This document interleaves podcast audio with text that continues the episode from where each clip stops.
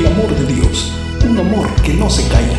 Bienvenido al Evangelio del Día. Pan de peregrino, pan, pan para el camino, necesitas tú, necesito yo.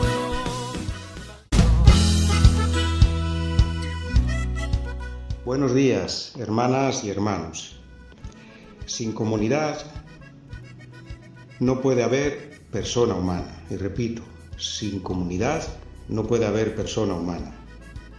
Una pareja de esposos de acá de Paita, jóvenes, están enfermos del coronavirus y están aislados en su casa.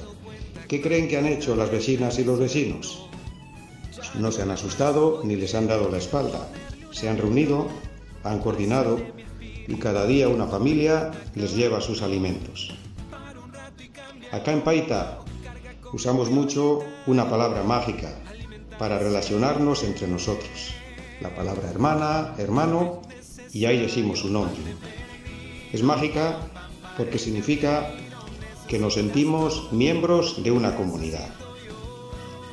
El Evangelio que comentamos hoy de, de San Mateo, en el capítulo 18, del 15 al 20, es continuación del texto de la oveja perdida. Entonces, la palabra hermano va más allá del perdón. Va hasta ganar al hermano que ha fallado. Y eso significa un día y otro y otro, dispuestos y dispuestas para dar la mano. Un día, otro y otro. Si tu hermano peca, se refiere al pecado contra la comunidad.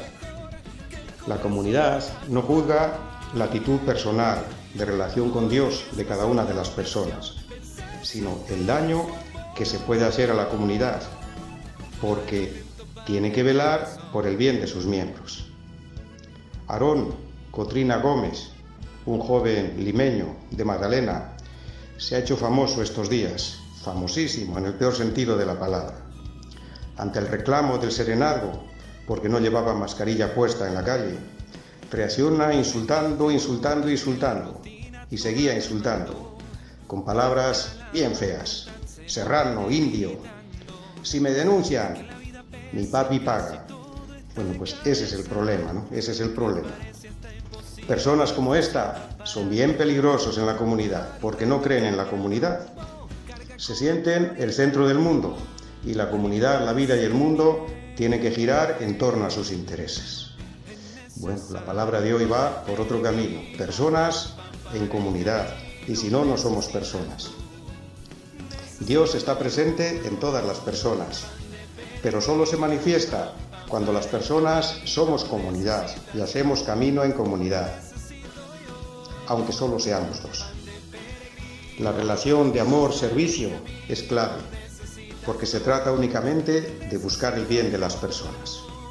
Otra persona importante, la congresista Marta Chávez Cosío, descalifica al ex primer ministro Vicente Ceballos para representar al Perú ante la OEA.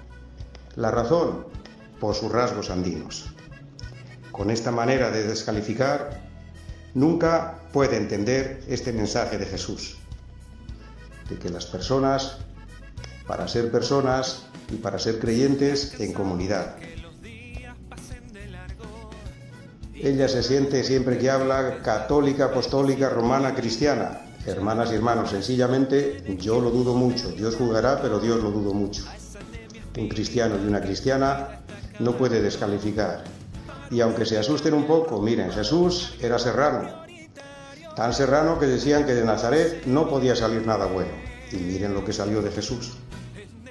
La clave es el mandamiento del amor. Y el camino, la misión universal que nos sintamos, como repetimos siempre, una comunidad en camino, con el objetivo de poner en primer lugar a las personas que más lo necesiten. Un feliz día domingo y una feliz semana. Un abrazo. Esto fue el Evangelio del Día.